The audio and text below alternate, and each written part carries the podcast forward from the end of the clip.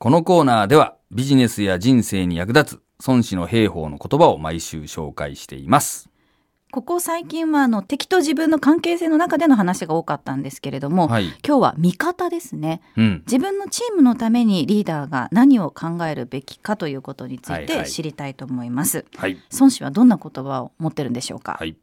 孫子曰く。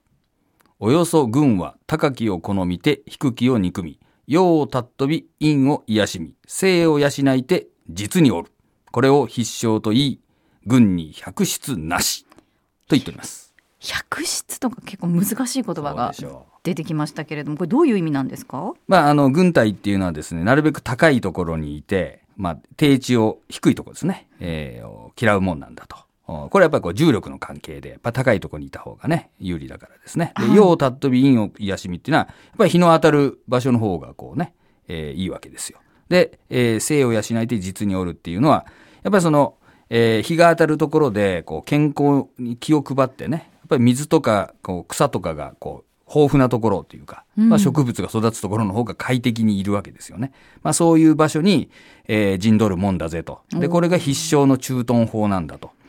いうことで、まあそうやってやっとくと、百出っていうのはいろんなこう疾病のことですね。その病気とかいうものがない。まあ衛生面とかですね、うんえーに配慮した、まあ軍のこう置き方というか、まあそういう教えになります。なるほど、まあ、戦いの場面では確かにそういったこと重要かなというふうに思うんですけれど、ビジネスに置き換えるとどはい。ういうことなんでしょうか、まあこれあのですね、まあ最近で言うとその健康経営なんて言ってね、社員さんの健康に配慮した経営をやりましょうとか、はい。まあそんなこともあるし、その人権意識もあるわけじゃないですか。なので、やっぱりこう働く人の権利を守ろうみたいな、あのことかもしれないんだけど、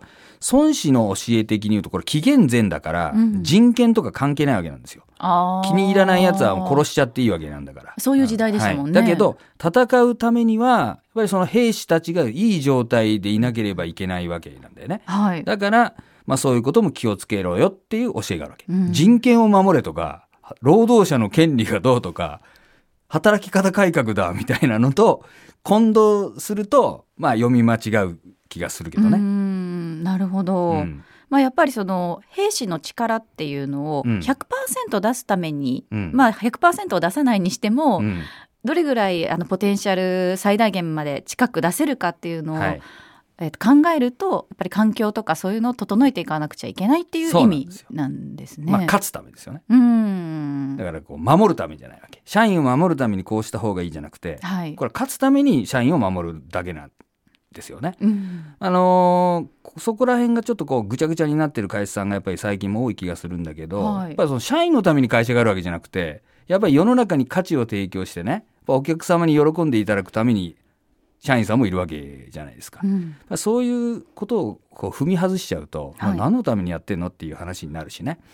ぱりそれが今ね、いろいろこうメンバーシップ型とかジョブ型とかいろいろ雇用関係にもですね、うんいろんなあの、こう話題になってるんだけど、まあ、考える時の基本としてね、持っておかなきゃいけないし、で、その一方でですね、やっぱりこう会社の実態っていうのは人間というか人なんですよね。はいあの、法律的にその法人があったり、法人登記があったりとかね、するわけなんだけど、人がいなければ実態はないわけですよ。うんで、最近はこう無形資産なんていうことがね、よく言われたりするんだけど、その無形の資産をどう、あの、評価するかっていうことですね。で、その最大のものが人ですよね。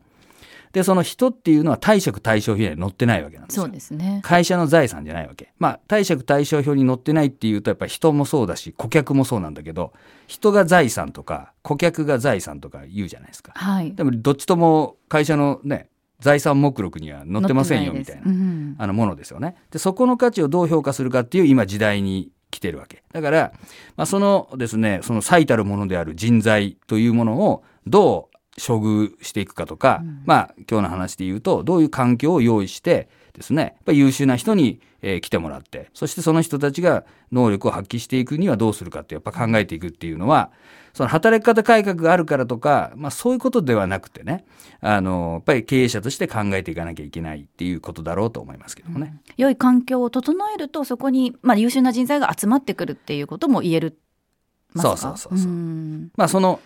こう人次第っていうかね、はい。まああのいろんなアイディアとか商品とかもそうだし、企画もそうだしお客さんを見つけてきたりお客さんをこうね喜ばせるのもこう人なわけですよね、うん。だからそういう、あのー源泉としてのその人の価値をどう考えるかっていうことですね。でそれを甘やかすこととは違うんですよ。でそれとその一律に国から言われてるからやってるみたいなのはそんな最低限のことなんであって、うん。まあ、いいかがなものかなと思うんですよね。だから例えば本当に、えー本気で働く人はね、時間関係なく僕やりますよみたいな人がいたって、まあ本当はいいわけなんだけど、法律があるから、やっぱり何時には帰れよとか残業すんだよとか言わなきゃいけないじゃないですか。はいそういうこう労働者を守るっていう観点で今私も言ってるわけではなくて、うんやっぱりその、えー会社のこう源泉というか価値の源泉であるやっぱり人材というものを100%生かすにはどうするかっていうことを、まあ孫子は紀元前に法律もないのにこうやって考え衛生面とかも考えて健康経営をやっていたみたいな、